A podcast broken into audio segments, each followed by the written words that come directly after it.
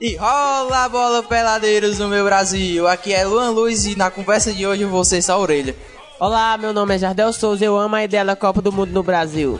Olá, sou Gabriel Paixão e a Copa do Mundo é nossa, a corrupção é nossa, a miséria é nossa e foda-se o Brasil. Aqui quem fala é a Graciele e eu não sei o que é que eu tô fazendo em um podcast sobre futebol. Olá, meu nome é Sulamita Santos e vocês já pensaram que porra de Brasil vai sediar a Copa? do something like this. Hey, yo.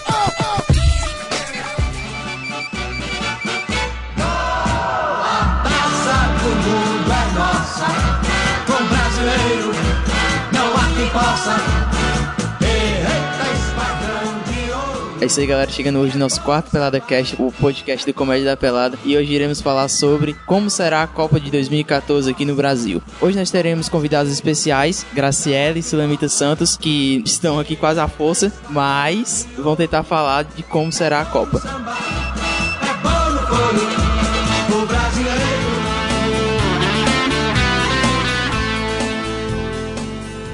Agora, para começar, iremos falar sobre o mascote da Copa. Vamos lá. O primeiro mascote foi em 1986 na Inglaterra, com o nome Juíze. O segundo mascote, Juanito, é, estava presente na Copa do México de 1970. O terceiro mascote é o Tip Tap, é da Copa da Alemanha de 1974. Em 1978, tivemos o Gauchito na Copa da Argentina. Nosso quinto mascote foi o Maranhito, na Copa da Espanha de 1982. O sexto mascote foi o Piquet, Copa do México de 1986. E nosso sétimo mascote foi em 1990 na Copa da Itália, que era o nosso querido Cial. E o oitavo mascote é o Striker, da Copa dos Estados Unidos de 1994. E o nosso nono mascote foi o Futix, da Copa da França de 1998. O nosso décimo mascote, ou mascotes, no caso, que era na Copa da Coreia do Sul e do Japão, que era Ato, Nick e Kais. E o nosso décimo primeiro mascote é o Goleiro, da Copa da Alemanha de 2006. O nosso décimo segundo mascote é o Zakumi, da Copa da África do Sul de 2010. Chegando no nosso décimo terceiro mascote, nosso querido Fuleco, que vai ser o mascote da Copa de 2014 aqui.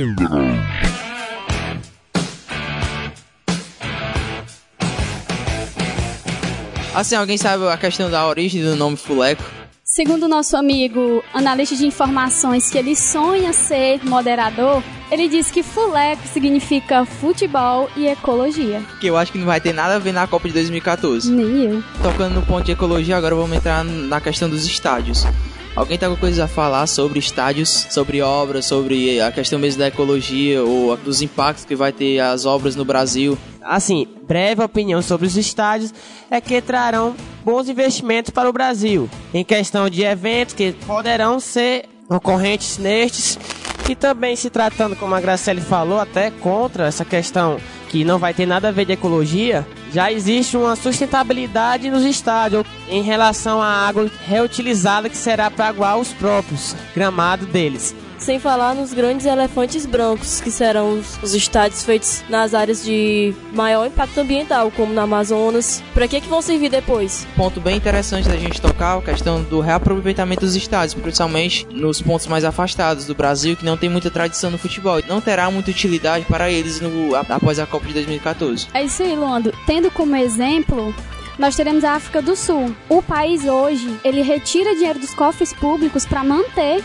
o orçamento, toda a estrutura dos prédios, dos estádios que foram construídos e como a Sulamita falou, viraram elefantes brancos porque não tem mais nenhum benefício para o país, porque não tem um futebol ativo, vamos dizer assim. Assim como na Amazônia. A região também ela não tem um clube de futebol que exerçam essas atividades constantemente. Muito se critica a questão de estados brasileiros que são muito desligados questão turística e econômica. Os estádios, de certa forma, será uma boa opção para isso, porque poderá se formar bons times ou poderá ter eventos chamando assim a economia para esse estádio, porque uma vez que tem turista, tem economia para o comércio local. Assim, mas tem que ver uma tradição do futebol também. Para que, que vai servir um estádio na Amazônia se não tem nenhum time amazonense que venha a servir para ele? Porque assim, ter um show, dois no ano, isso não movimenta a economia de Mas calma, alguma. calma aí. Na verdade, isso poderá ser um atrativo para grandes empresários que poderão formar grandes times. Um exemplo, Manchester City. Os donos não são torcedores, sim empresários. Mas na verdade, no Brasil, o que, é que acontece? São sócios. É um conjunto de pessoas sendo donos do time. Mas poderia na Amazônia ser ao contrário, mudar a situação. Um grande empresário surge, monta um grande time e a Amazônia vira um estado atrativo no futebol brasileiro. A gente tá falando de outra realidade, que é o Brasil. E como o próprio Londo falou, são realidades diferentes. A Europa não possui a grande biodiversidade que a Amazônia possui. Então, renegar isso com a desculpa de que vai desenvolver a região é uma entrada sem saída para o Brasil, porque os próprios brasileiros eles não entendem o quanto isso é importante e acham que vender as terras para os americanos e dar antibiótico para os índios resolve todo o problema da nação. Temos que analisar o todo essa questão de Copa, porque falar só da Amazônia é você estar querendo colocar uma barreira numa coisa que poderá se tornar grande para o Brasil, que seria a Copa do Mundo, em questão econômica. Por quê? Vamos analisar uma coisa. Até o final, até chegar essa Copa, serão mais de 140 bilhões de dólares em benefício para a economia brasileira. Em questão, até o PIB também crescerá até 60, estimado até 65 bilhões de dólares. Será que isso não justifica um pouco? Analisando a situação econômica e política do Brasil, nós podemos concluir que o Brasil não apresenta uma estrutura favorável para sediar um evento de tal grandeza como a Copa do Mundo. Porque atualmente ele luta para que o seu PIB, como meu amigo Jardel falou aqui, possa aumentar.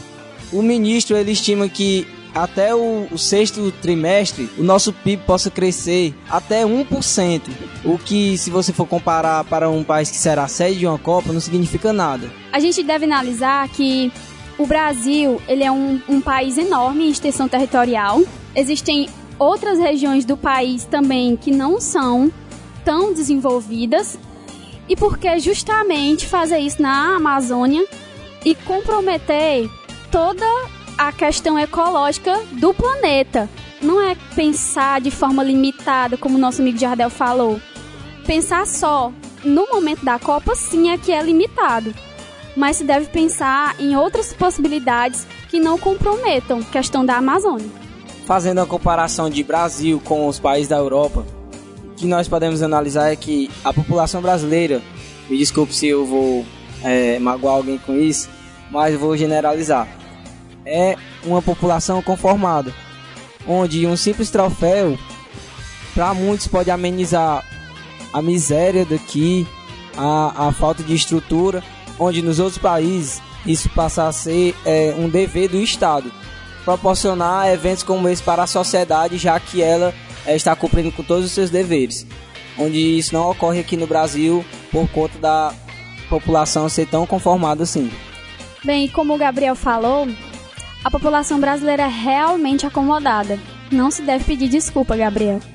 Porque ela não entende realmente ainda, mesmo com tendo um grande salto na educação, esse tipo de coisa, ainda não entende que a realidade do país para os outros países da Europa é totalmente diferente no sentido de desenvolvimento. A gente pode tirar como exemplo no período em que o Brasil ganhou a Copa em 70 e o país estava sofrendo na, em plena ditadura militar. E foi um momento em que o governo aproveitou para fazer todos os brasileiros esquecerem dessa realidade da ditadura. E todo mundo estava com um troféu na mão, mas todos passando necessidade, morrendo de fome.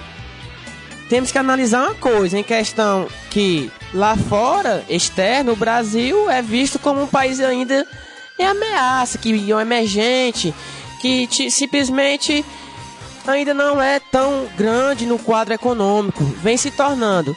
Tenho certeza absoluta que após a Copa, todos os países da Europa, África, da América, irão olhar para o Brasil com outros olhos, vendo um país que, tanto no decorrer como após isso, irá se desenvolver economicamente. Temos que analisar que são milhares de pessoas entrando no país no decorrer dessa Copa e, de certa forma, deixando um certo investimento, porque eles vão comer, vão beber e vão gastar, porque eles têm que sobreviver aqui dentro. Ou seja, vão deixar lucro.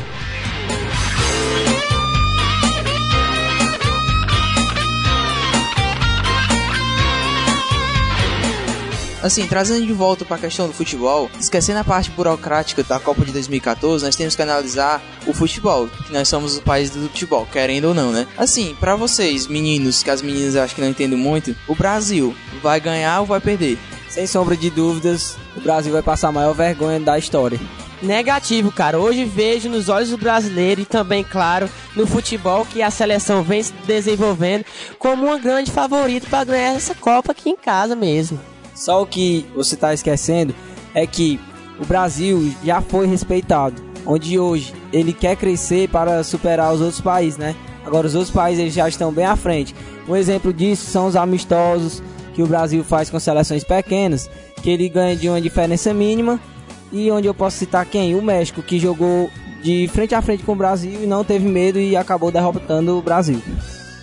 A gente tem que analisar a questão de fase também do, da seleção, porque o Brasil desde 2012, ele, de certa forma, concordando um pouco você, ele não vem tendo grandes resultados lá fora em relação a grandes países.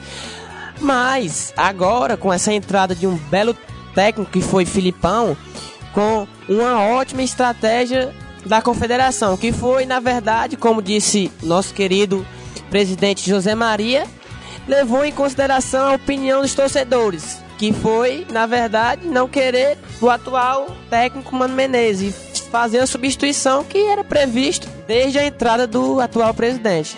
Algo que eu ouço há muito tempo, é, principalmente dos meus pais, é que Antigamente o Brasil era uma seleção muito respeitada, né? Que dava orgulho de você assistir um jogo, porque os jogadores jogavam por amor à camisa. Hoje não, ele joga pela fama, pelo dinheiro. É como se ele jogasse por qualquer outro país ou qualquer outro clube mais uma vez, né, Gabriel? Tocando no ponto de humildade, questão de ganância, né, Gabriel? Eu discordo totalmente de ti que não tem nada a ver questão de futebol com questão de ganância ou humildade. Como foi no segundo Pelada Cast que tu falou que o Cristiano Ronaldo só não ia ser melhor do mundo porque ele não era humilde. Mas deixando isso de lado, vamos chegar na opinião final. O Brasil vai ganhar ou vai perder? Com certeza vai ganhar e vai mostrar para todos quem é realmente o Brasil. A minha expectativa é que o Brasil não passa da fase de grupos, perdendo para a sua maior rival, a Argentina.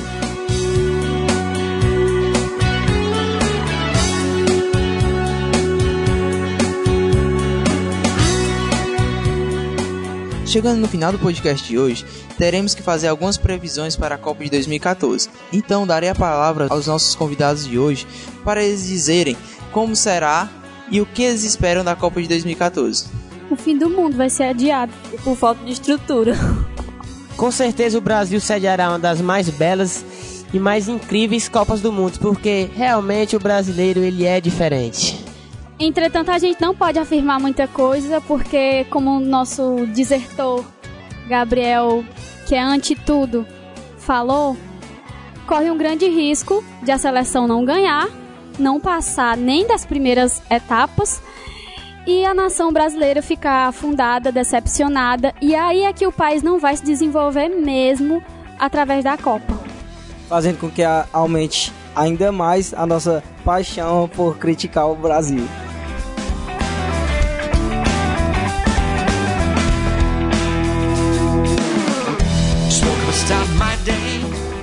Chegamos ao final do nosso Pelada Cast de hoje. Eu gostaria de agradecer meus queridos convidados e quem quiser mandar algum tipo de sugestão, algum crítico ao nosso podcast, é mandar para peladacast.gmail.com. Quem quiser entrar em contato com a gente também para outros assuntos, é só entrar em, só entrar em contato por comédiadapelada.gmail.com. Curta a nossa fanpage no Facebook, siga a gente no Twitter, arroba Comédia da Pelada. Eu acho que é isso e até a próxima. Falou, galera!